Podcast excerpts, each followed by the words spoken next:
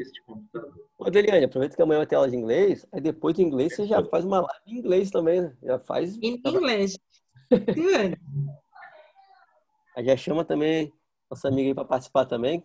Tá embaixo Come agora. on, guys, let's go. Tomorrow in English. Aí, vai vendo. Eu acho que a Sheila começa com a apresentação, fala um pouquinho do projeto da Arte na Varanda. Aí, Marcelo, quer fazer? Com certeza. Tem aqui porque- um negócio? Acho que a Sheila começa falando um pouquinho da Arte na Varanda, né? E, e pedindo para o pessoal se apresentar. Tá. Nós já vamos começar já? Vai esperar mais uns minutinhos? Não, não sei. Acho que tá faltando a Jo, Bela Artesanato e a Janaína. Não sei. Se qual horário vocês come- costumam começar? Você Ah, falar? A Ela demora, um pouco- né? ela demora alguns minutos mesmo para começar, eu acho. Dando um tempinho. E tá faltando a Marlene, que participou semana passada. Ó, quem outro nome aqui tem? Marcelo já tá aí, Marlene, a Sheila, tá? O Janaína é o que tá Costa. em São Paulo. Ah, e a Fernanda e a Paula. Colocaram o nome, né? Não sei se vão participar. É.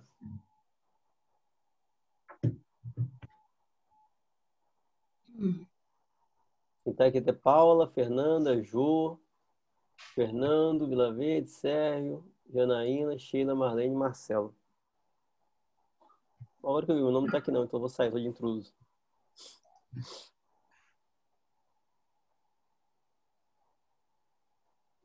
Ai. Ó, meu tá coçando, misericórdia. Tô até inchado. Ficar ruim é ruim, tá? Meu Deus do céu. Rapaz, Marcelão, que você vai, estar parecendo o Steve Jobs, né? Olhando pra ele aqui, ó. Tá parecendo o Steve Jobs. Com o quê? Steve Jobs. Ah, eu tô aparecendo. Eu tô aparecendo? Exatamente. Rapaz, acho que falta muito. Então, apare aparece, aparece. Inter- A internet é assim mesmo, pra internet.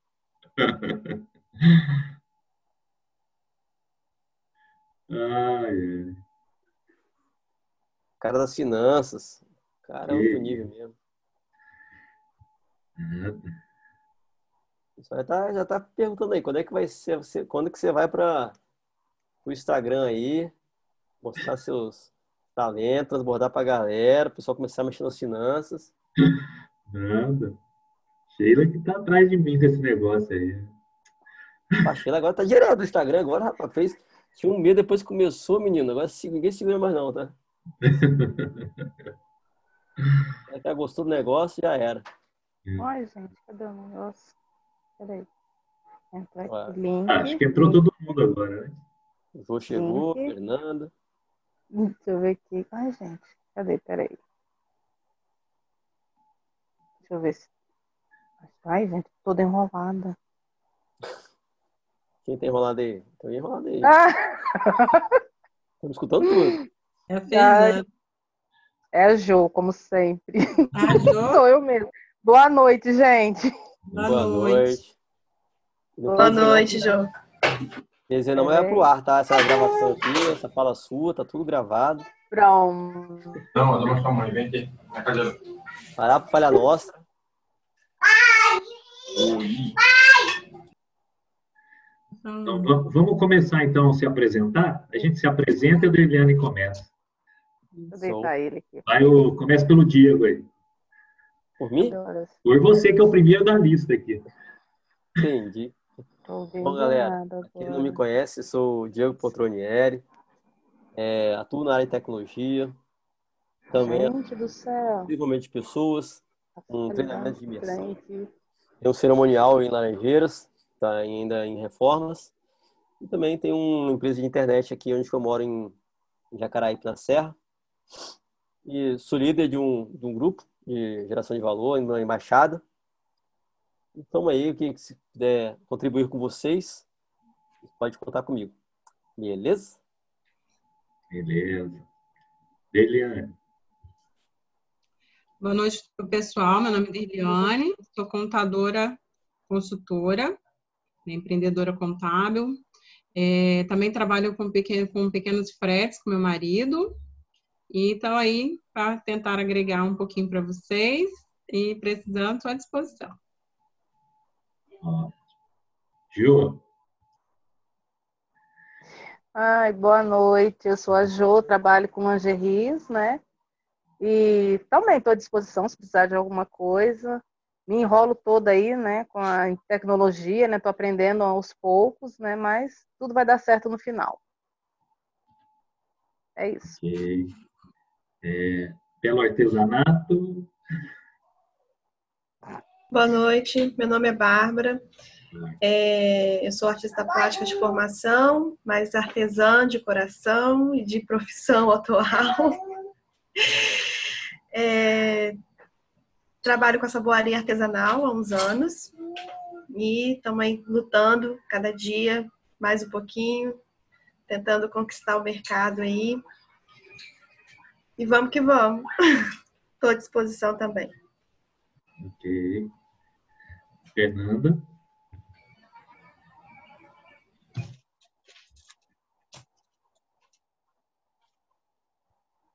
Fernanda vai poder falar. Oi, gente. Oi. Eu não, vou, eu não vou poder abrir a câmera, mas eu sou Fernanda Alves, psicanalista, né? Me coloco à disposição de vocês para ajudar aí no autoconhecimento, desenvolvimento pessoal também. E me coloco à disposição do grupo, estou aqui para somar com vocês, tá bom? Tá ótimo, legal. Sheila vai querer falar?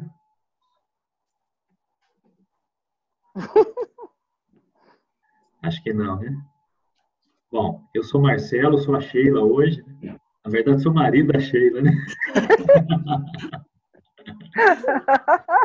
O cabelo tá mais curto, meu cabelo. Só É. o cabelo tá mais curto, o resto é O igual. cabelo, esqueci de fazer a barba.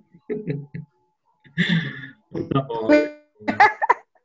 Estou aqui no lugar da Sheila, né? Que ela está lá em São Paulo. Mas é isso aí.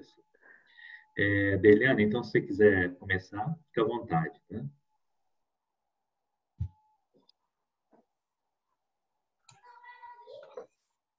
Bom, pessoal, hoje eu vou falar aqui um pouquinho sobre o poder do hábito, né? É, a nossa vida nós, são, é, são, é composta por diversos hábitos no, no dia a dia.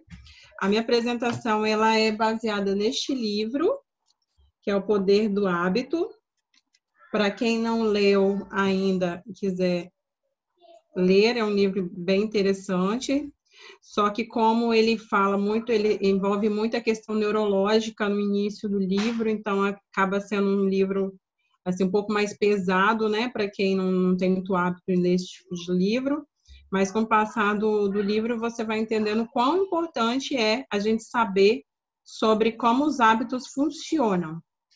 Aí, como eu falei, eu trouxe aqui uma pequena apresentação só com alguns itenzinhos, tá? O livro é muito mais longo do que essa, essas, esses poucos slides que eu trouxe. Só que eu vou comentar alguns pontos só do livro, do- alguns pontos do, do livro que eu achei interessante. Eu vou dividir a tela aí com vocês. Deixa eu ver aqui se vai dar certo. Aqui. Aí, deixa na varanda.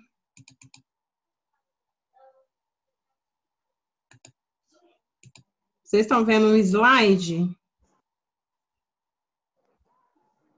Não? Estamos vendo o seu Windows Explorer, mas não o Isso, slide. exatamente. Eu acho que agora vai. Aí, agora Foi? Agora sim. sim, agora sim. Agora foi.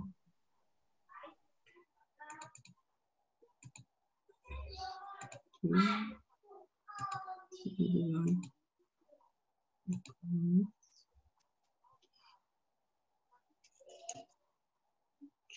como eu falei, eu trouxe aqui inicialmente o que o dicionário fala sobre o que é hábito, tá? É, esse, essa é uma versão do Minha Aurélio, da sexta edição. Ele tem três definições, só que o que nos interessa é a primeira definição, né? Mas eu vou ler as três.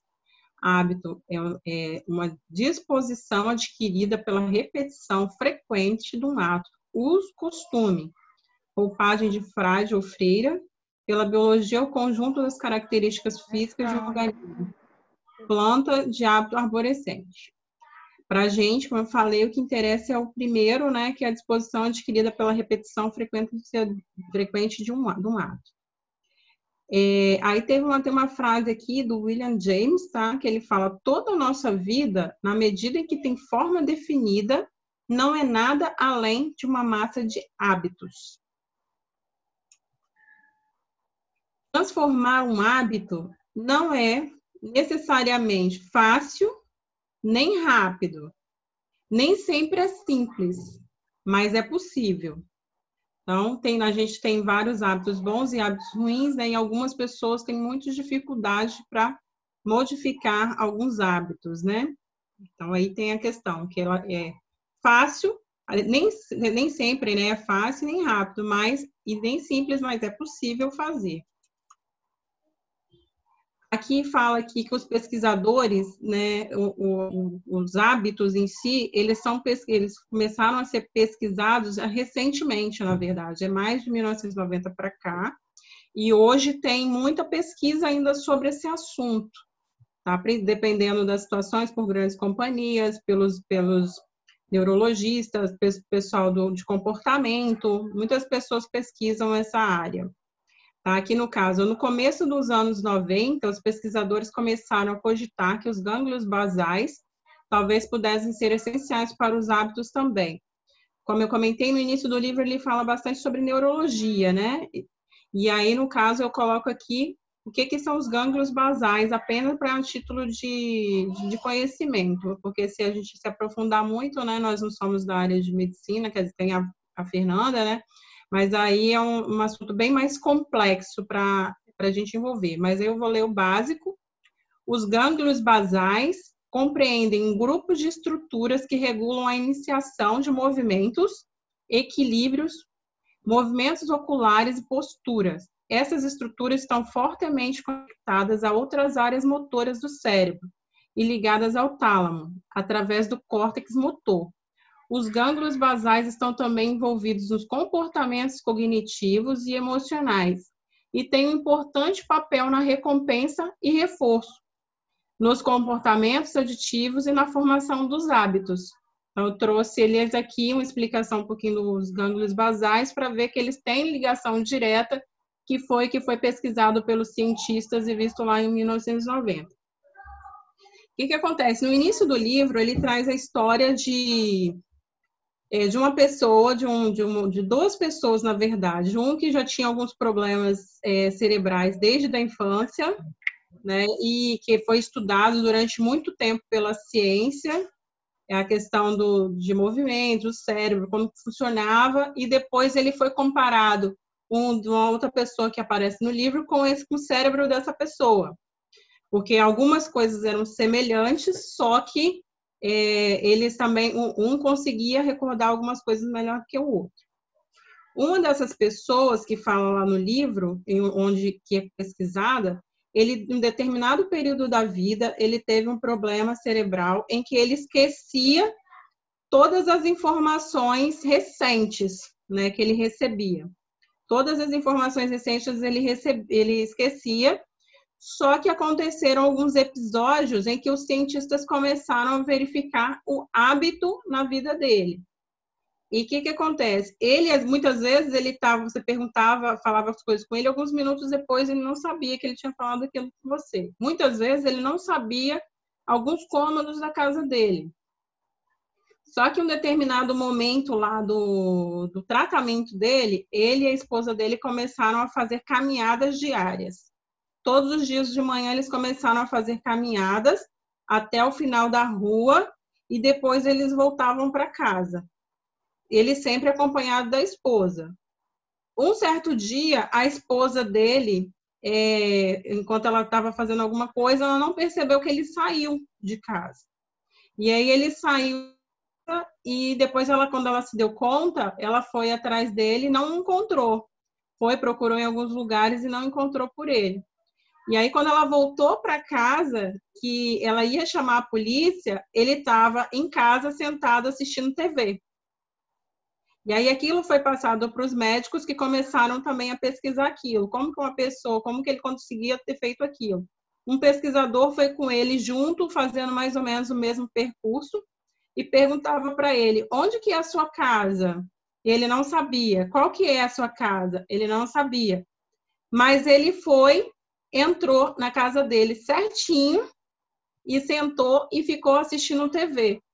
Então eles começaram a colocar que alguns pontos, mesmo o cérebro dele estando danificado, de uma certa forma danificado, os hábitos que ele estava seguindo faziam com que, eles que ele conseguisse voltar para casa, mesmo sabendo, sem saber responder onde que era a casa dele. A partir desse dia que ele fez essa caminhada sozinho, todos os dias ele, ele começou a fazer esse mesmo processo. Mesmo a esposa dele querendo ou não, ele já começou a fazer habituado por hábito, ele conseguia voltar a casa. Aí, durante o livro, tem várias outras pesquisas que aconteceram com essa pessoa. Aqui ele fala, é o início da explicação do hábito. Né? Ele coloca que para existir um hábito, tem que ter uma deixa, que alguns estudos, e se você procurar hoje em dia na internet, pode ser chamado também de gatilho, tá? Mas na pesquisa, no livro, chama deixa. Uma rotina e uma recompensa. Todos os então isso é formado o loop do hábito, né? Vou colocar mais para frente que é o loop do hábito aqui, né? Deixa, rotina e recompensa. Aqui no, no no, nesse primeiro desenho, ele conta também um livro que, como a gente sabe, né, muitos dos estudos que posteriormente são feitos com seres humanos, inicialmente eles começam com animais, às vezes com ratos, e no, no livro fala sobre ratos, sobre macaco. Tá? O ratinho, ele fazia o percurso do labirinto, tá? Ele tinha uma deixazinha que era um, um barulho, lá um, um certo estímulo lá que, que os cientistas faziam com ele. E aí ele tinha que percorrer o labirinto e chegar na recompensa, que eram os pedacinhos de chocolate. Tá? Então ele começou a fazer isso daí e aí virou esse loop do hábito. Nessa segunda foto aqui, ela fala em um outro momento do livro sobre uma pessoa que tinha um hábito, ele ia todos os dias aqui pelo, pelo reloginho ali, às três e meia, né, da tarde, às 15h30. Ele levantava, ia na cafeteria no, no, e comprava um donuts e depois ele parava para conversar com alguém da sala, do trabalho. Então, aquilo ali, todos os dias, era feito daquela mesma forma, ou seja, ele tinha uma deixa, tinha uma rotina e tinha uma recompensa, tá? Então, aqui, aí ele vai passando esse período aí vai acontecendo essas coisas. Só que determinada situação, como essa, por exemplo, de você utilizar esse, essa rotina de estar tá sempre comendo algo que não seria tão interessante para nossa saúde, pode nos trazer um problema, né? De saúde ou outras coisas. Aqui, no caso, é um ambiente de trabalho. Você vê que ele além da questão dele sair para comer alguns minutinhos, ele parava para conversar com um colega de trabalho.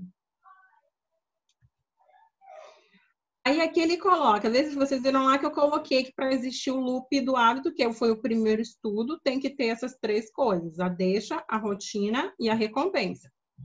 A deixa, ela é um estímulo que manda o seu cérebro entrar em modo automático pode ser qualquer coisa, desde um estímulo visual, uma hora do dia, uma emoção, uma sequência de pensamentos ou companhia de pessoas específicas.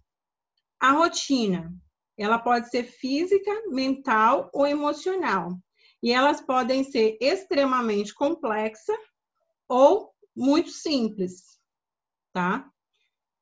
A recompensa, é, ela ajuda o cérebro a saber se vale a pena memorizar este loop específico para o futuro.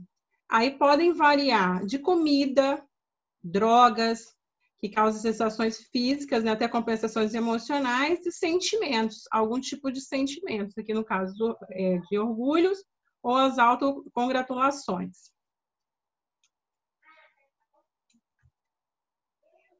Aí tem um, um detalhe: os hábitos eles não desaparecem, tá? Eles ficam lá. Quando você para de, de fazer determinada coisa, ele fica lá é, guardadinho lá no, no seu cérebro, né? Então, aqui, os hábitos nunca desaparecem de fato, estão codificados na estrutura do nosso cérebro.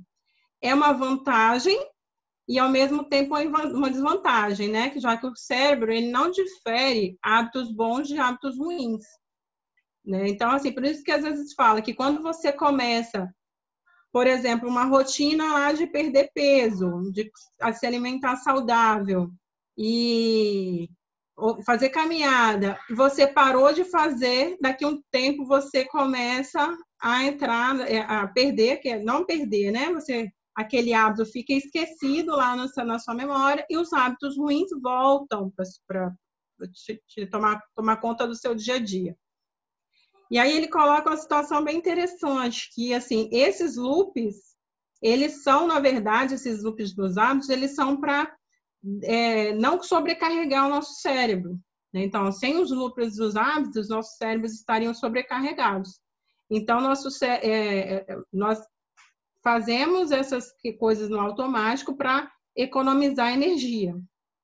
Então, economizando energia, é, vai, é, não vai sobrecarregar o nosso cérebro, né? Aqui ele traz duas regras básicas assim para criar novos hábitos. Esse aqui foi um estudo, na, é, é, faz parte desse primeiro estudo, né, do, do looping do hábito, e ele, inclusive, traz a história no livro. Foi um creme dental que, na verdade, tomou conta lá, né, dos Estados Unidos na época. Não tinham o hábito de escovar os dentes. Você vê que como o mercado, como as empresas, elas imputam na gente também. Então, o que que foi? Eles fizeram, é, eles fizeram essa questão e foi colocar aqui no, no nesse primeiro, é, nessa deixa, nessa, nesse loop, né, que ele colocava que a pessoa tinha os dentes um pouco mais escuros, a rotina dela escovando os dentes diariamente, ela ficaria com os dentes claros e brilhantes. Com o passar do tempo, eles foram fazendo outros estudos, né? Pra, e foram vendo que tem outras coisas associadas também. Mas aí aqui, as duas regras básicas. Primeiro, ache uma deixa simples e óbvia. E a segunda, defina claramente as recompensas. Ou seja, para ter o, o, o hábito, você primeiro tem que achar deixa e achar recompensa. E a partir dessa, disso daí, você cria uma rotina.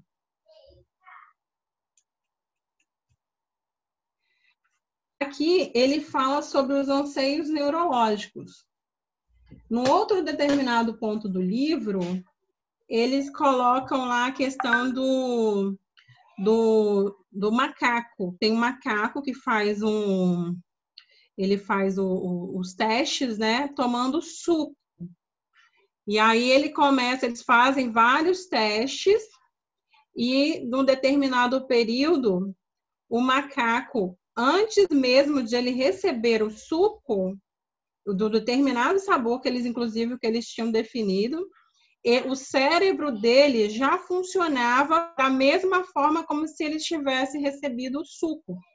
Então, ele tem um anseio, que eles chamam de anseio ali naquele momento, que é você ter, é, você já ter aquela sensação de ter recebido aquela recompensa. Então, seu cérebro já está funcionando esperando aquilo. Tá? Então, aqui, isso vale tanto nos, nos, nos hábitos bons, né? E nos hábitos ruins. Eu não coloquei aqui a, a outra foto da Pepsodente, tá? Mas o outro, o outro looping, mas aqui o, o, durante os estudos eles foram verificar que, na verdade, o que as pessoas queriam não eram dentes brancos, exatamente os dentes brancos. Elas queriam, era o sabor que, a, que o creme dental deixava, mais, é, mais, né, mais refrescante. Elas queriam, era mais isso. Então, na verdade, a recompensa dela em si não era os dentes brancos.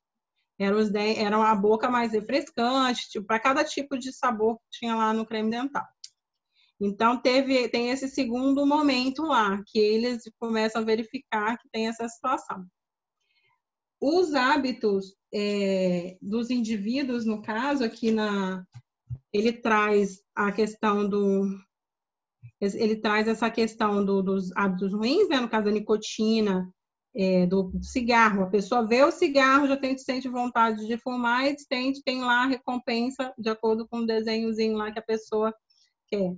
Ontem, na apresentação que eu fiz na, na embaixada, falando sobre esse mesmo assunto, uma moça que falou, ela falou que ela, ela é fumante, ela falou que ela já teve várias é, tentativas de parar de fumar, e ela identificou que, na verdade, ela identificou qual que, que era a recompensa dela, na verdade, o que ela tinha, é que ela, o, a deixa, não, era a recompensa que ela falou, que ela queria era apagar o cigarro, era o prazer que ela sentia em apagar o cigarro. Então, às vezes, assim, por exemplo, que ela fumava e não, não era ela que apagava, ela acendia outro cigarro para ela poder ter esse prazer de apagar o cigarro depois no final. Então, cada um tem sua deixa, a sua rotina e a sua recompensa. No caso aqui do exemplo que traz aqui, para a pessoa poder fazer o exercício, né, a corrida, a deixa ali seria o tênis, né? O tênis já pronto ali para ele poder fazer a caminhada, a corrida a rotina seria já a corrida e a recompensa é o prazer dele ter conseguido fazer aquilo ali e automaticamente ele teve uma dose de endorfina ou de realização, que ele realizou aquilo que ele se propôs a fazer. Tá? E aí também, deixa eu trazer aqui, pegar aqui minhas anotações. Nesse livro também ele fala de hábitos em relação às pessoas que roem unha, algumas situações em que elas se colocam, os, alco os alcoólatras dos alcoólicos anônimos, como que é feita essa questão, por exemplo, dos alcoólicos dos, lá no, no AA, né, que tem muito esse estudo do, do hábito, no AA também, e eles vão tendo que fazendo de uma forma para mudar a, a, ter uma sensação, eles mudarem algumas coisas nas rotinas da, da pessoa e tentar simular a mesma recompensa que ela teria. Então, em alguns hábitos como este, eles são bem complexos para mudar, né?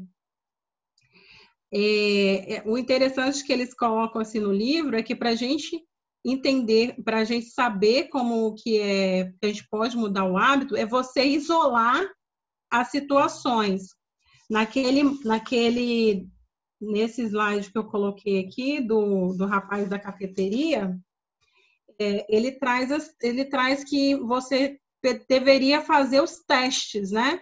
Testar se, se a questão era realmente o horário, se o que você queria era realmente o doce, né? No caso dele era uma rosquinha doce, ou se o que você queria, na verdade, era ter um tempinho ali para poder para bater o papo com seus colegas de trabalho. E aí você isolando cada situação você conseguiria é, separar e ir mudando pequenas coisas. O que ele coloca, deixa eu ver. O que ele coloca é que, na verdade, é, a gente tem que manter a velha deixa e a recompensa. A deixa e a recompensa a gente não muda. Aí a gente muda a rotina.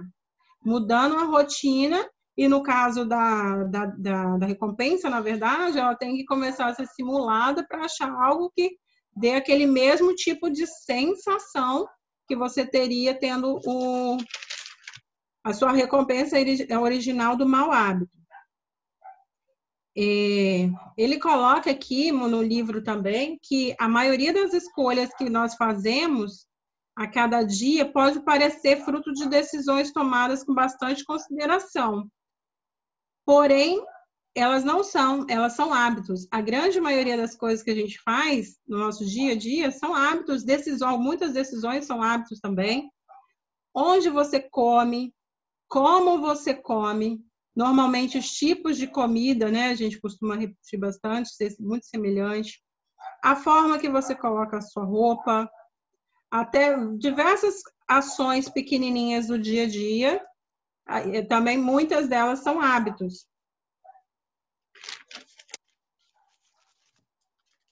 ela coloca aqui também, é colocado também no, no livro, como que o, exé, o exército, né, no exército, essa questão do hábito, ela é muito treinada.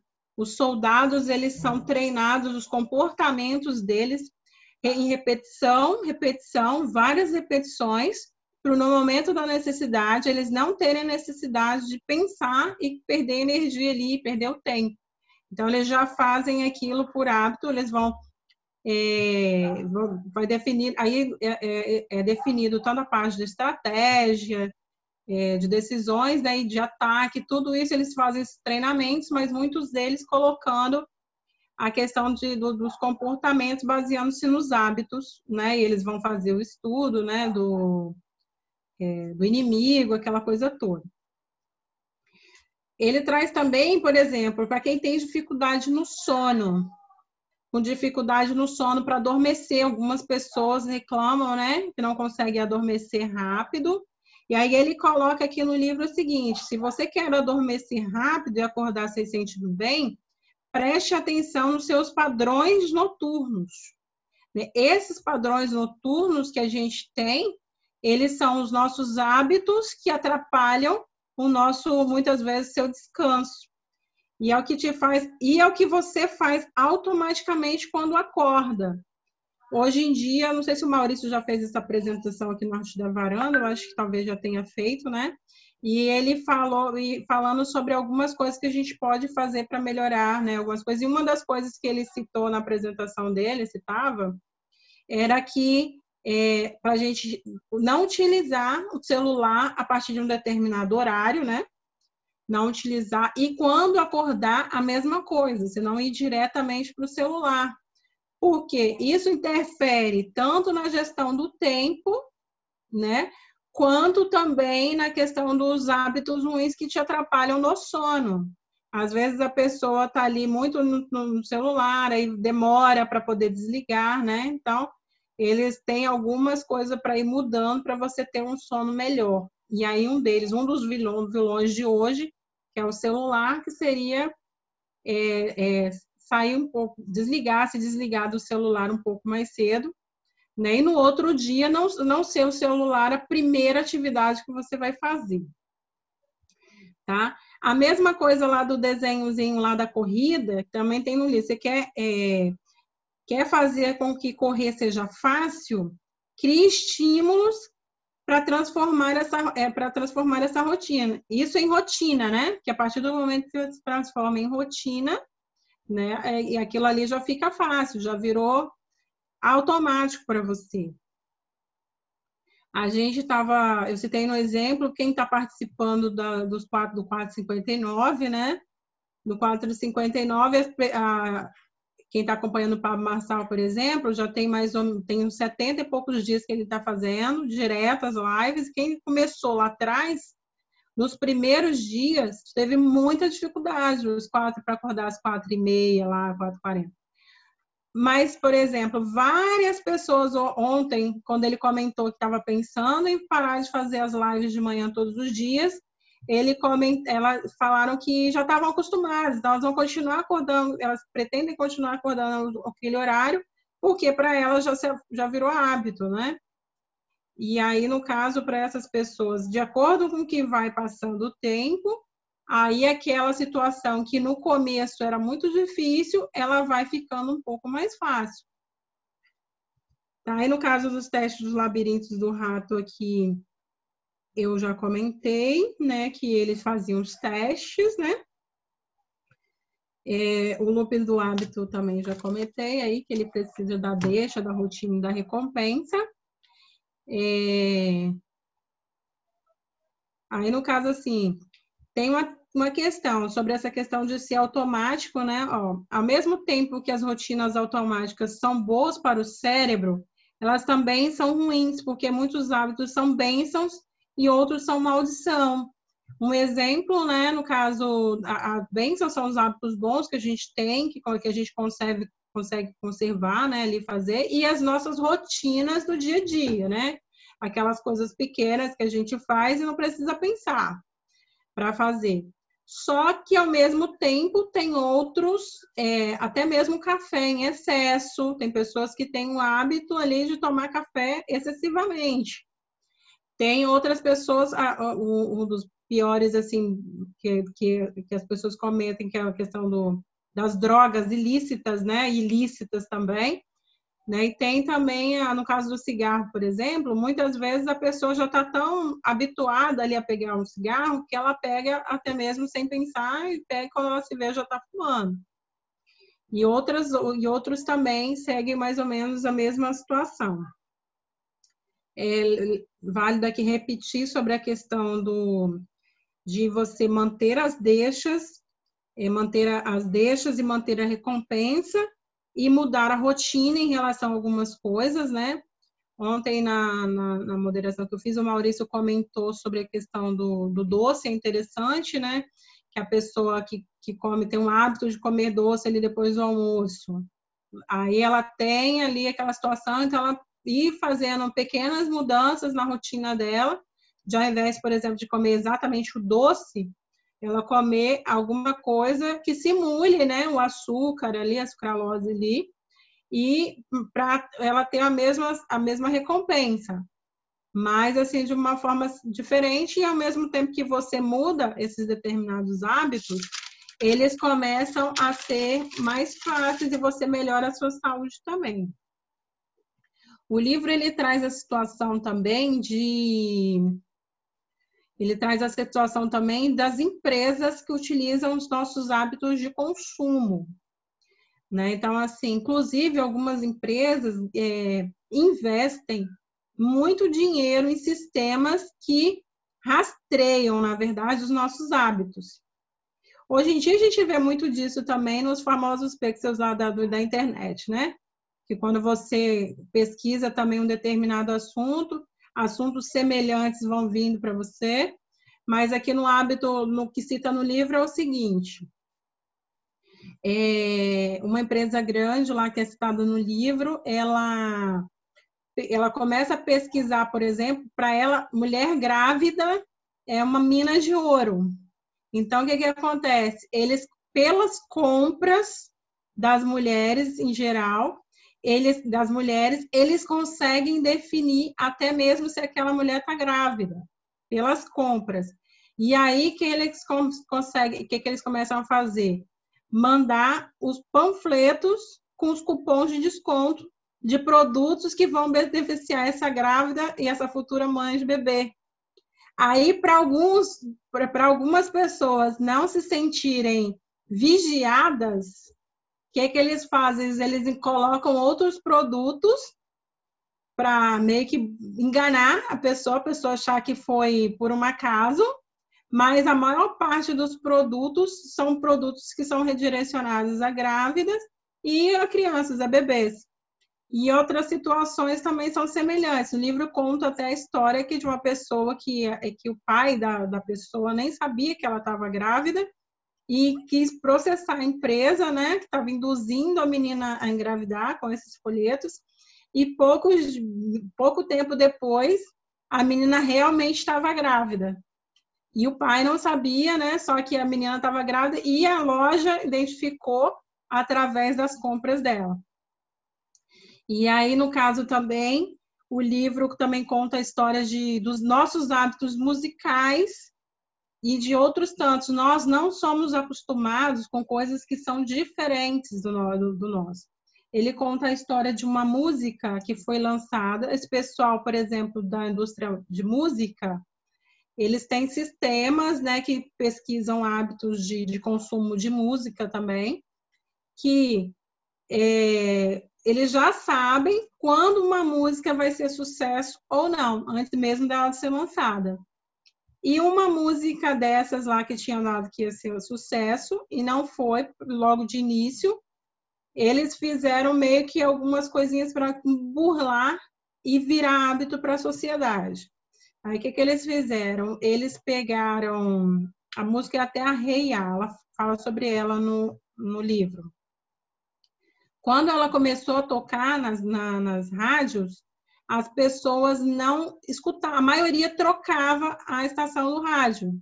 porque não era acostumado com tipos de música. Várias vezes eles fizeram os testes de diversos horários do dia, e aí eles verificaram que acontecia isso. Aí eles começaram a fazer o quê? Pegar a, a música e intercalar essa música com outras que eram muito tocadas e que as pessoas já estavam acostumadas.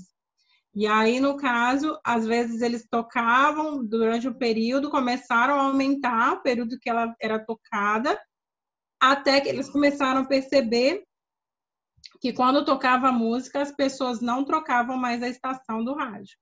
E ela depois virou um sucesso no mundo todo, a música. Há, há várias empresas, grandes empresas, utilizam essas questões do hábito para treinamento dos funcionários para treinar, e uma delas, inclusive, é até a Starbucks. Né? Ela, ela, eles utilizam muito essa questão do treinamento de funcionário através de hábitos e várias outras coisas. Outras empresas também são citadas. Tá? E, e tem também vários outros tipos de hábitos, dos, hábitos que são considerados hábitos angulares, que um segue o outro, vai seguindo. Deixa eu ver aqui se tem mais alguma coisa interessante. E aí, durante o livro, ele traz várias outras situações assim que a gente precisa, aqueles que, que, que os hábitos foram utilizados para modificar, de certa forma, a sociedade também. Recentemente, né, a gente tem outras coisas aí que a gente vê, né, de, de, de aparelhos que estão sendo incluídos, você acaba se habituando com ele, você não consegue viver mais sem ele, né? E, e no caso, para a gente aqui, o que fica interessante é a gente saber que a gente precisa conhecer também tanto essa questão dos hábitos, como eles funcionam no nosso dia a dia para ter que ter os hábitos saudáveis e os hábitos ruins, fazer o possível para mudá-los, na verdade, né, porque você não consegue eliminar um hábito, você só consegue substituir ele em aquele determinado momento por outro, desde que você esteja sempre praticando, né, sempre fazendo, porque se você parar alguns dias de fazer aquilo ali, ele vai ficar esquecido lá na sua memória. Ele vai ficar esquecido até que algum momento você queira colocar aquele loop para funcionar novamente tá? E como as organizações, as grandes organizações, elas utilizam desse artifício de verificar quais são os seus hábitos de compra. É, hoje, é, hoje em dia a gente observa isso, né, como estava falando, nas redes sociais, por exemplo, né, que você pesquisa determinada compra e eles é, vão te habituando. Hoje em dia também tem o, a questão do, do, do, do Google Agenda e outros tantos programas também que eles vão pesquisando ali as, as, suas coisas, o que é que você faz, e muitas vezes parece que esses sistemas conhecem mais do que você, mais você do que você mesmo, tá? E, e se o estudo do hábito, as grandes empresas, as grandes companhias investem muito dinheiro para poder entender o consumidor, como que eles compram, por exemplo, se você observar, normalmente você tem um hábito de compra, você tem o hábito de ir lá no supermercado e comprar aquelas, aquelas coisas, né? Específicas, normalmente sempre as mesmas coisas. É, Para quem tem muito hábito de comprar, né? Sempre a mesma marca. Agora a gente está mudando isso por, por outras questões, né? Mas no passado, principalmente, você sempre comprava a mesma marca, daquele mesmo tamanho X. Às vezes a gente tem dias específicos para comprar. Então, tudo isso aí são hábitos que a gente tem no dia a dia. E a gente, como nós, como empreendedores, é muito interessante que a gente aprenda e entenda os hábitos dos nossos clientes também, para poder é, nos beneficiar da informação e também colocar as informações para o cliente de acordo com o que ele precisa. E muitas vezes ali ele, por questão de estar no automático, não percebe que ele está precisando. Acho que está dando horário, né? Aí eu trouxe isso aí ah, aqui. Eu, eu acho, eu acho que eu já tinha falado, né? Voltei. Grupo do criar. É isso aí. Eu trouxe essas pequenas informações. Como eu falei, o livro é um livro grande. Se eu fosse colocar mais informações, ia prolongar muito. E, e, assim, quem tem interesse em ler o livro, ele é um livro bem interessante para a gente se conhecer, para a gente ver como que a gente pode melhorar a nossa atividade, melhorar os nossos hábitos, como que a gente pode mudar o nosso dia a dia para melhor e como a gente ajuda também a economizar a energia do nosso cérebro.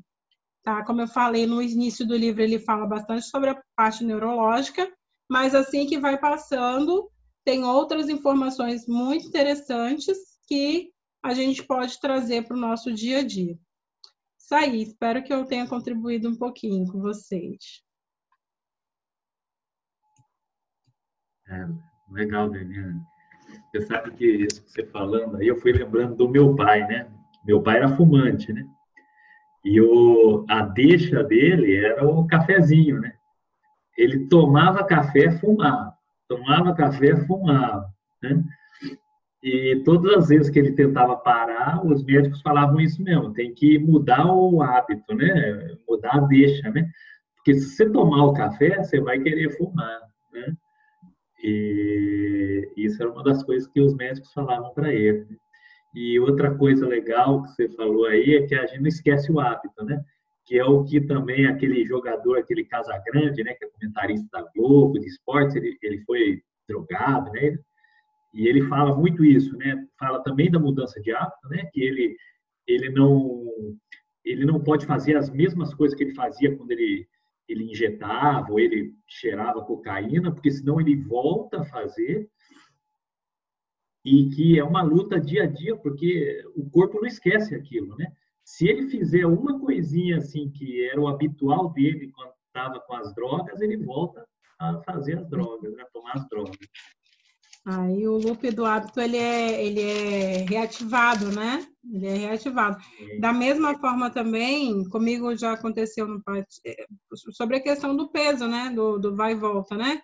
Que as pessoas começam às vezes ali fazer uma reeducação alimentar, por exemplo, ou fazer uma dieta, uma reeducação alimentar. Ela faz a reeducação alimentar, fica por um período fazendo e depois ela para de fazer. Aí ela começa lá naquele efeito sanfona, porque aí você começa, normalmente, o que, que acontece? Você começa a pedir fast food, você começa a não a ficar em casa, dá preguiça, ou você quer. São pequeninas coisas que acabam influenciando em relação a. Aí muitas vezes, né? Você está acostumando ele fazer caminhada, você vai, fica mais fácil cair no sofá. Aí você fica ali caído na zona, no, no sofá e aí aquilo ali engatilha outras, outros hábitos ruins.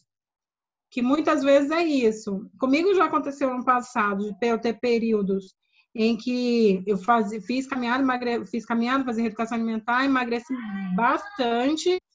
E aí depois fiquei um período sem fazer.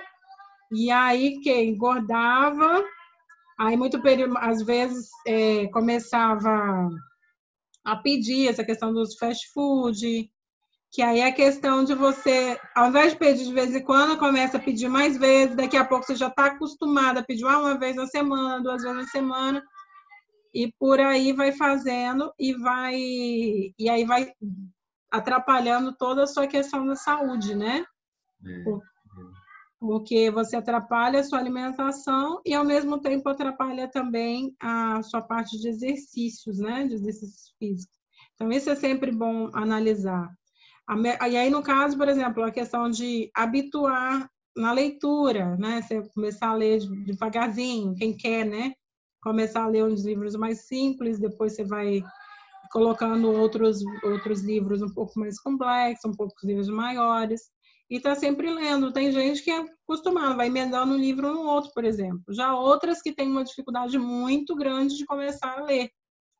Né? Porque a questão do, do hábito também, né? A questão do, além do ter o primeiro, para virar hábito, tem alguns dias.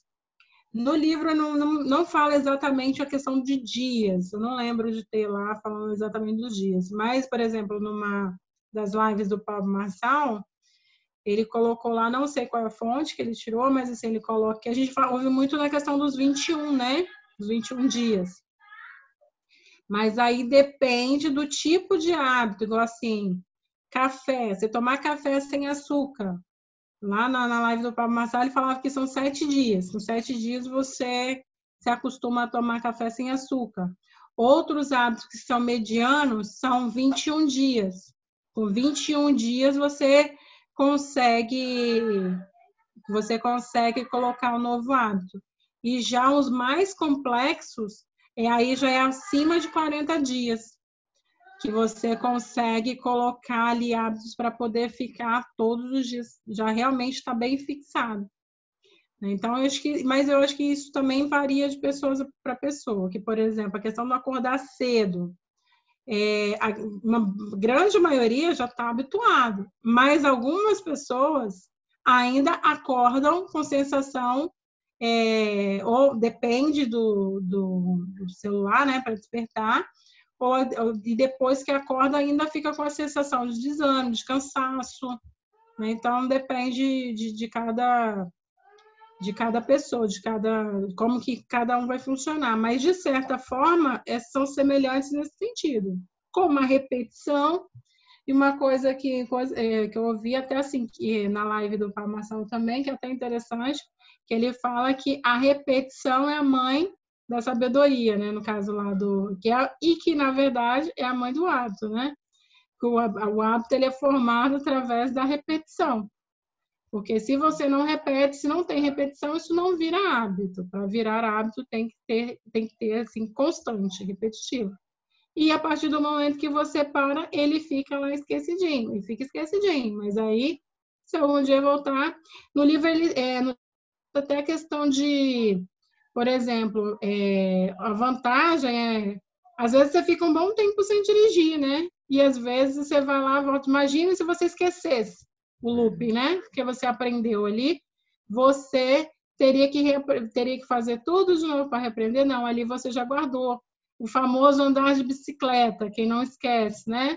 Então, é assim, é mais, é mais ou menos a mesma coisa. O cérebro vai buscar lá no, no no íntimo dele lá, qual foi o looping do hábito em relação àquilo ali? Como que você fez para poder aprender a andar, a andar de bicicleta e tantos outros mais? Da mesma forma, em relação aos maus hábitos. Fernanda, quer comentar alguma coisa? Oi. Quero, quero falar. É, é muito bacana realmente, né? Os hábitos, eles a gente adquire um hábito através da repetição mesmo. Só que vocês tocaram em dois assuntos é, com relação à dependência química, né? Quem uhum. fuma uhum. é dependente químico, né? Alcoolista dependente químico, droga dependente químico.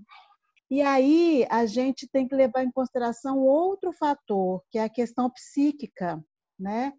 A compulsão alimentar é um problema psíquico, né? A compulsão alimentar é diferente da impulsividade, né? Às vezes as pessoas comem por impulsividade e costuma confundir com compulsão alimentar. Então, normalmente a pessoa as que são compulsivas, né? E a compulsividade ela se refere a alimentos, ela se refere a drogas, ela se refere a álcool. Então, nessas essas pessoas, elas são doentes. Então, mesmo que elas se forçassem ou, ou quisessem, tem um déficit psíquico que elas precisam é, é, exatamente de uma terapia, de uma ajuda de um profissional, para que elas consigam realmente é, é, é cortar esse mau hábito. Então, às vezes, né, por que eu estou pontuando isso aqui? Às vezes, a gente costuma generalizar se você forçar, se você quiser realmente, você consegue, mas tem pessoas que não, que elas realmente precisam de um auxílio maior, não é tão natural para elas. E aí, uhum. se a gente uhum. colocar tudo no mesmo pacote, essas pessoas elas, elas podem se sentir é, que elas não são capazes, que elas têm algum problema, que ou elas são, né, entre aspas, é, é, porque só eu que não consigo. Então, assim, é tentar identificar para a grande maioria, né, vamos colocar entre aspas aqui, as ditas normais, de repente funcione. Mas para um dependente químico, né, um fumante, a força é muito maior. Né? Não é, é uma simples repetição que de repente ele vai conseguir parar de fumar ou parar de beber. Ele precisa de um tratamento mesmo ali eficaz, eficiente, entendeu? Então, assim, é só pontuar essa questão assim da, da compulsão alimentar, da, da dependência química, do alcoolismo, das drogas.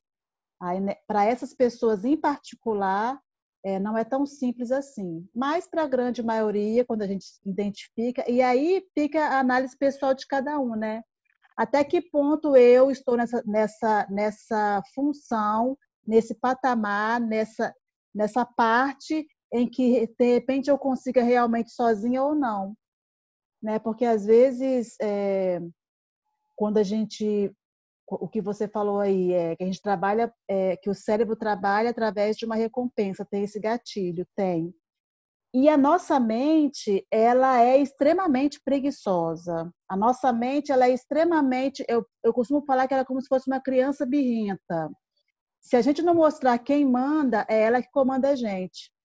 E nós, é, a nossa tendência é querer ficar sempre na zona de conforto. A gente não quer gastar energia. O cérebro, a mente, não quer gastar energia.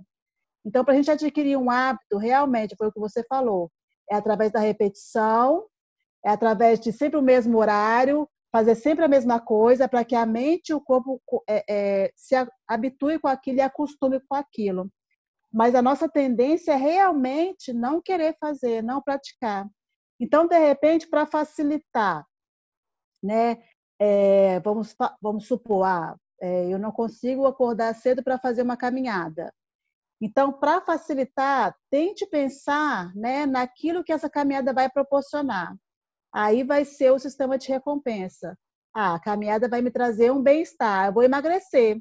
Né? Se eu aliar uma alimentação saudável, eu vou ficar um pouco mais magra. Aí você traz à sua memória, de repente, uma época em que você estava com peso bacana e que vestiu aquela roupa. Qual foi a sensação que você sentiu?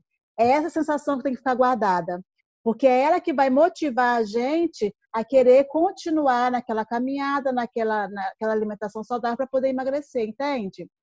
Então, assim, é trazer a nossa mentalidade aquilo que nos dá prazer, o que vai nos motivar a querer fazer aquela atividade física ou a não comer aquele determinado alimento que vai nos prejudicar, ou é, é, acordar cedo para poder estudar, qual vai ser a recompensa lá na frente? E aí fixar isso na nossa mentalidade, que facilita muito, ajuda muito. Tá bom? Só isso. Então, Fernanda, mas por isso que eu falei logo desde o início que o livro ele traz muita parte neurológica, ele explica Sim. um pouco do cérebro, do funcionamento, de como que faz, entendeu? Eu até comentei que como é uma coisa mais complexa, não daria para colocar tudo aqui, né? Porque é primeiro que o nosso tempo é curto, né? E também porque ficaria muito difícil para explicar. Eu também não sou da área de medicina, Verdade. falei isso também no início, eu acho. Não teria como a gente se é, poster, prolongar muito nessa parte. Mas, assim, no livro, é, ele coloca essa questão do. Ele, na verdade, a questão da neurologia e da psicologia também junto, né?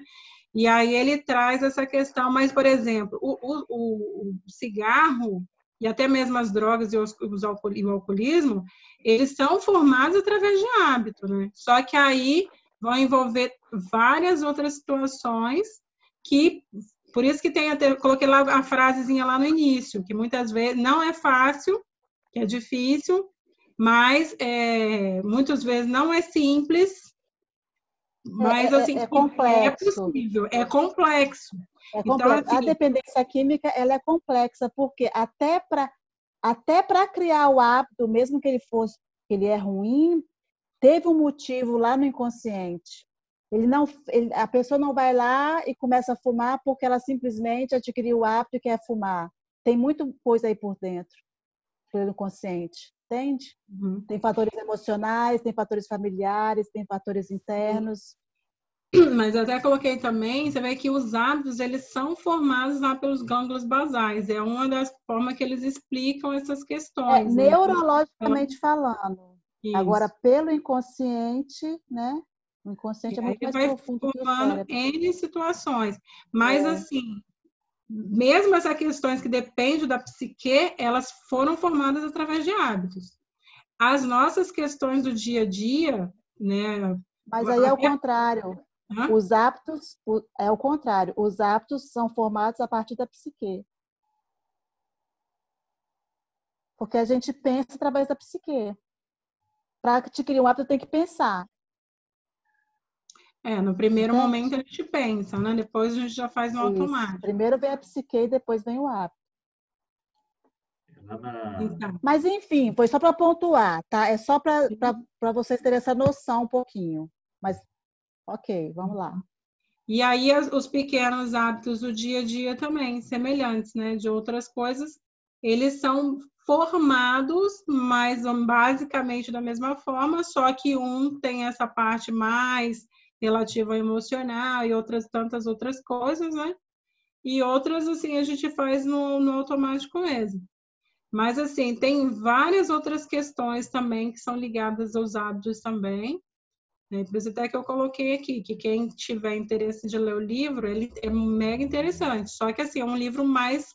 Um livro complicado de ler, que você tem que ler, entender. Logo no início, ele é, ele é mais pesado, ele coloca a questão das pessoas que tiveram problemas no cérebro, não sei o quê, entendeu? E aí envolve uma, eh, várias questões. Mas, por exemplo, o que não é compulsão, que são aquelas coisas que a gente consegue, se uma mudança de rotina que a gente consiga fazer, é extremamente interessante a gente entender como que funciona para a gente poder ir modificando a, a nossa rotina mesmo, na verdade, porque a deixa e o, e a recompensa, elas basicamente elas não se mudam. Quando elas mudam, são algumas coisinhas lá, que tem umas especificações também. E aí, no caso, aí eu até comentei logo no início, né? O assunto, ele, é, ele é bem complexo. Então, assim, mas é interessante a gente entender isso, porque se as grandes companhias, elas investem muito dinheiro para nos entender, entender os nossos hábitos, entender os nossos hábitos de consumo, e elas ganham muito dinheiro em cima disso também, entendeu? Até a própria, é, tanto essa questão, até a própria questão da alimentação, né? Que muitas vezes eles se aproveitam daquelas questões do seu hábito, por exemplo, de não querer fazer é, a, a, o, o, seu, o seu, seu, seu alimento, né? Saudável. Que aí entra também na questão da zona de conforto, que eu também falei na embaixada na segunda-feira. E aí vai, vai influenciando tudo para para nos transformar no que somos, somos hoje. Entendeu? Para mim, assim, né? Está bem claro eh, essa época da pandemia, que eu trabalho na empresa, né? Não sou como vocês, assim, tem a sua empresa, né? Aí você tem aquele hábito todo dia de acordar, chega na empresa às sete da manhã, sai às cinco, seis. Né? E agora com a pandemia eu vim trabalhar em casa. Né? Aí quebrou toda aquela rotina que eu tinha, né? E agora para me habituar a outra, né? Para criar um outro hábito assim, né? Em casa, começando, foi difícil. Agora que eu estou começando já me habituar a acordar sempre naquele mesmo horário, chegar no computador, ficar aqui em casa trabalhando, né? Porque quando você está em casa, para mim no início era difícil, né? Eu estava em casa aqui, parecia que eu não estava trabalhando. Né? Então aí agora que eu estou tendo que vamos dizer, criar um novo hábito de trabalhar em casa, né? Uma nova rotina. Né? É sofrido, né? A gente sofre. É sofrimento físico mesmo também, entendeu? Porque é muito cansativo, igual a minha rotina aqui também foi completamente mudada, de todo mundo, né? Todo mundo é. passou por uma mudança muito, muito tensa. Então, assim, eu não trabalho fora, tinha uma rotina em casa com as crianças, agora os dois dentro de casa 24 horas. Uhum. E aí você não consegue fazer o que você fazia antes com eles, entendeu? E aí é tudo assim direcionado quase tudo para eles. E é complicado. Tem dia que eu tô aqui, meu filho, dá vontade de surtar. Uhum. O sono, então, essa questão do sono aí, meu filho, Pirou mesmo, pirou. Ó as minhas olheiras. Então, não tem, eu não durmo mais do que eu dormia antes, entendeu? O cansaço do dia a dia também, às vezes você acha, ah, eu vou dormir, tô cansado, vou dormir. Não dorme. Eu, pelo menos, eu fico mais acesa, entendeu? Eu demoro demais para dormir, para desligar, entendeu? Então, é. eu acho que é sofrido demais. Essa mudança de hábito é muito sofrida. É até ali de acordo, mas é, de acordo você vai acostumando, logo no início, principalmente, é tremendo.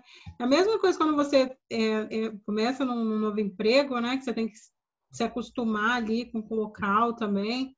E de acordo com o que vai passando, né? Fica fácil, né? Logo no início é difícil. Depois você se acostumou ali, aí já fica uma situação mais fácil de, de como todo, tudo, todas as outras coisas também com algumas exceções, né? Que aí no caso já não é questão que a gente consegue controlar, né? Que a Fernanda bem lembrou que é no caso do, do, do, das drogas mais pesadas, principalmente do alcoolismo, outros que são os vícios mais pesados, que também iniciaram da mesma forma. Isso aí. Legal. Quer comentar mais alguma coisa, Fernanda? Sheila não está ouvindo, né? Não posso ouvir abrir o áudio quando gente aqui. Não está ouvindo. Se não está só. É. Sabe outra, outra situação que eu tive assim, né? Que eu vi que eu quebrei o hábito e agora não consigo voltar mais. É difícil. Não é que eu não consigo, né? Mas tá difícil, né? Que eu sempre ia trabalhar de bicicleta. Aí, aí voltava todo dia de bicicleta. E para mim aquilo era normal, né? Aí eu acabei caindo, né? Quebrei a clavícula tal. Aí fiquei uns seis meses sem andar de bicicleta. Aí depois que eu melhorei, quem disse que eu conseguia ir voltar? Não era nem por medo, não, que eu, eu não tenho medo de andar de bicicleta. Mas como eu quebrei aquela minha rotina, né? Agora para eu voltar, para mim parece um sacrifício enorme, o que eu fazia normalmente. Um sacrifício enorme para mim. Pois é. Você parece desacostuma, né? Você tem é. que começar a fazer o looping é. novamente. E, e, tem muita gente, pessoa que acostumou ali, ah, pedala muitos quilômetros ali e tá tranquilo, né? É. É isso. E teve um negócio que a, a Fernanda falou também, né? Que não é natural para a gente, assim... Nosso cérebro é, é assim, para ele, ele quer ficar tranquilo, né? Não quer ter muito esforço. Né? Tem até um outro livro que eu acho que até tem muito a ver com esse do Poder do Hábito, que é aquele Rápido e Devagar, que chama o livro. Uhum. Eu não né? li ainda. É, então, e ele fala disso, que ele chama, ele, ele fala que nosso cérebro tem dois sistemas, né? Um sistema 1 um e o sistema 2. O sistema 1 um é um que tenta criar tudo rotina, fazer com que a gente faça as coisas rápido para não pensar muito, porque ele quer automatizar tudo, para a gente não precisar gastar energia pensando. E o sistema 2 é o sistema racional, que aí ele faz a gente gastar uma energia pensando, ele é demorado, né? Só que o natural é a gente, quando a gente começa a fazer uma coisa, o natural é nosso sistema um criar um hábito, né? Para tudo ele quer criar um hábito, né? Ele quer criar uma rotina, né? Para a gente não gastar muita energia mesmo depois com o sistema 2 pensando, que é lento. E eu acho que tem um pouco a ver com o poder do hábito aí também. Muito legal esse livro. É. Porque eles falam que, que, na verdade, assim, o cérebro, ele, ele é, parece que ele é preguiçoso, né? Mas ele faz muita coisa. É. Até mesmo quando a gente está dormindo, ele, tá, ele funciona é. muito. Então, assim, tudo que ele pode economizar energia, aí ele economiza nas outras coisas. Que é a questão, né, do que pode ser repetitivo e é a questão das máquinas, né? Que eles falam que do que pode ser repetitivo demais, as máquinas vão tomar conta, né? Então, mais ou menos nesse mesmo sentido que ele funciona. Aquilo ali, ele faz aquela programaçãozinha ali e você não está mais presente, de certa forma, né? Mas é isso aí, pessoal. E como eu falei, assim, para quem quiser, tem muito mais coisa no livro, entendeu? Mas, assim, ó, ele fala ó, da neurologia do livre-arbítrio, Aí tem várias outras coisas bem interessantes aqui. Eles, ah, eu não coloquei, mas ele explica aqui tem uma situação de de um cara que era sonâmbulo e que assassinou a esposa. E aí, no caso, esse rapaz ele foi absolvido porque é, até mesmo a questão do sonambulismo é entendido como um hábito que a pessoa não controla.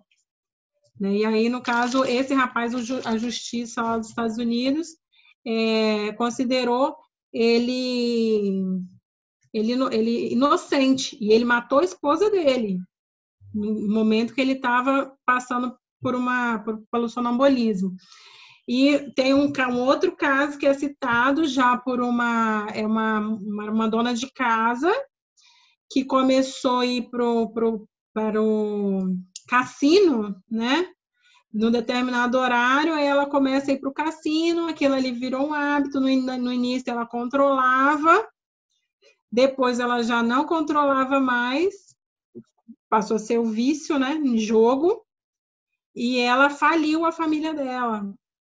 Ela, ela, ela faliu a família dela a primeira vez, na verdade. Depois ela ganhou a herança dos pais. Aí ela mudou de lugar, pra, mudou de telefone tudo para poder.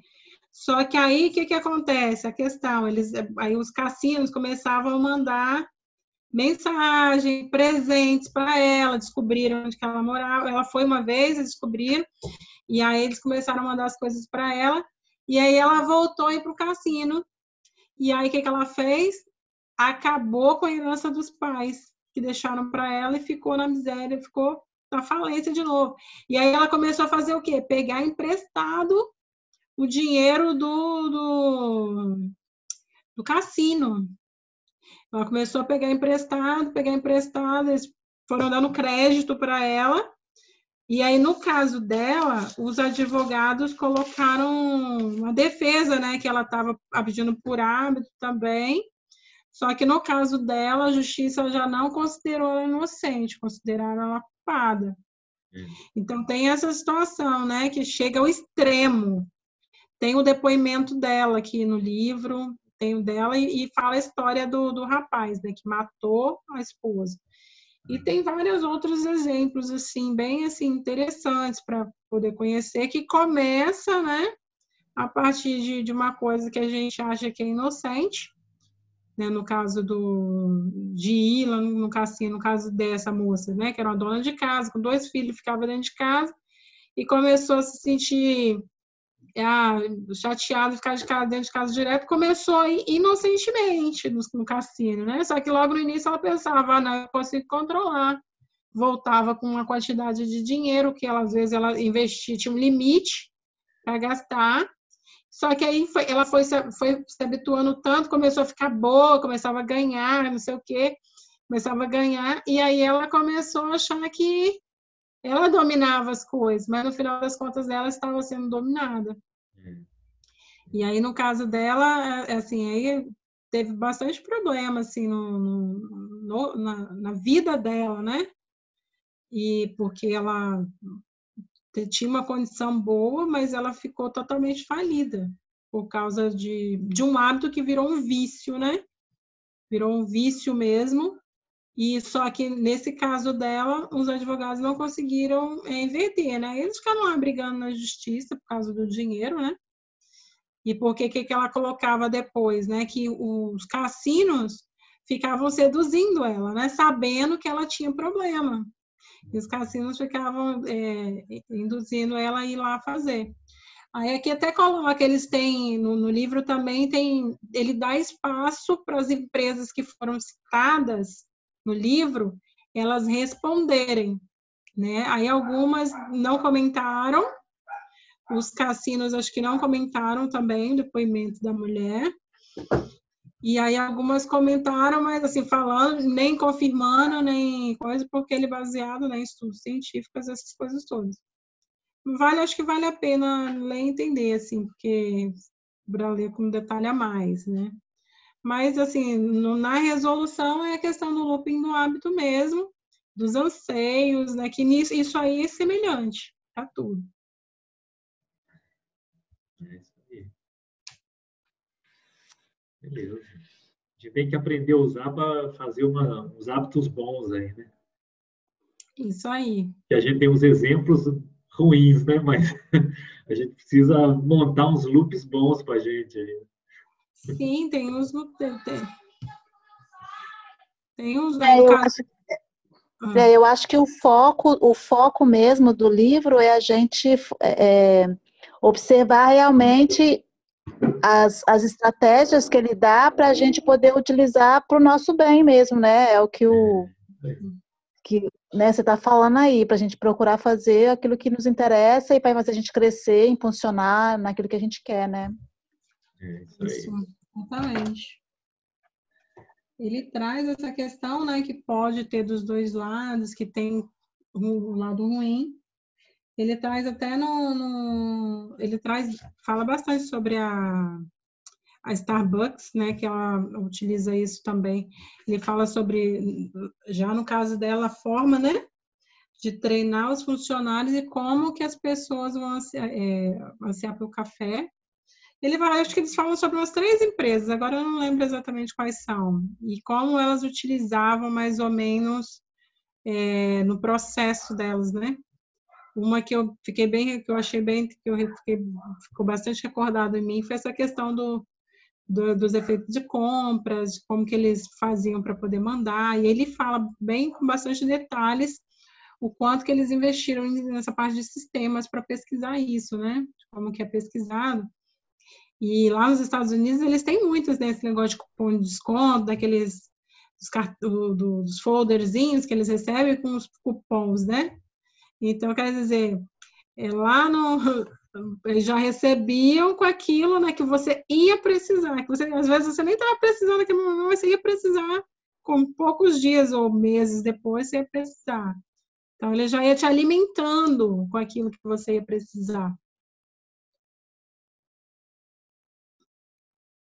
Sim. Uhum. É isso aí. Joia. Derliane, bacana. Quem é o autor mesmo? Eu perdi o Oi? livro. Quem é o autor mesmo do livro? Eu perdi. o autor é Charles Duhigg, com H. Ah, tá. Charles Duhigg. Joia. Quem quiser ver, que não conhece ainda, ele é bem famoso nessa área de, Sim, sim. nessa área de coisa, né? O Charles Duhigg, deixa eu ver aqui. Se não me engano, ele é psicólogo, psiquiatra. Eu ver aqui. Ele é. hum, Na verdade, ele é repórter investigativo do New York Times. Aí ele fala que ele é. Ele recorda, né, estudava causas e consequências de crise financeira. né, né, Aí tem algumas coisas que fala sobre ele. Recebeu o prêmio Pulitzer de 2009.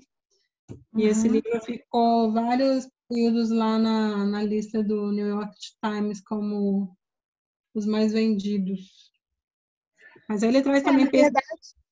verdade, na verdade, o segredo do sucesso, ele é, é, é é a constância nesses hábitos bons. É, né?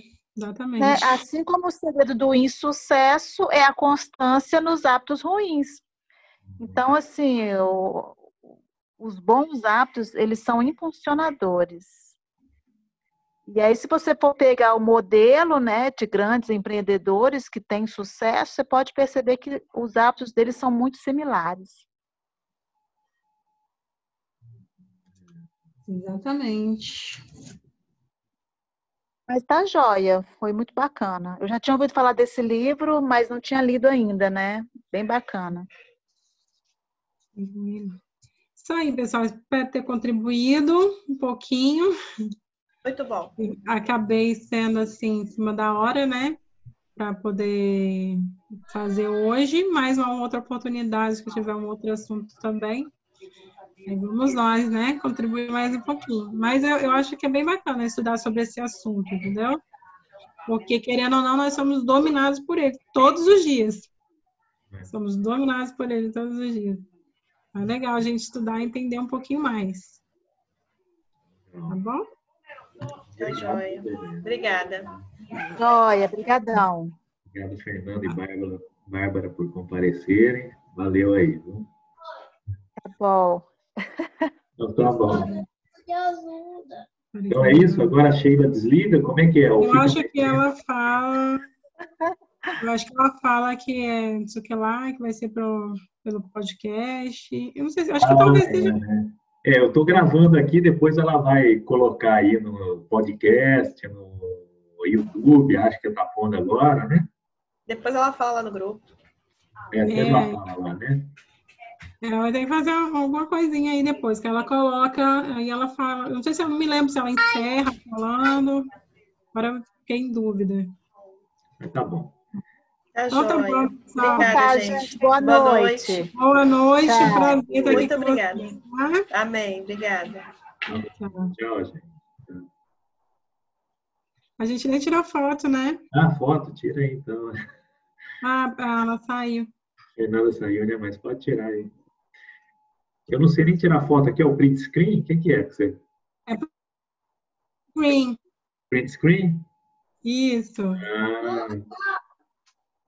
Tira aí, eu tiro aqui. Se a minha sair ruim, a sua sai boa. O que, que foi, meu filho? Ela matou você só.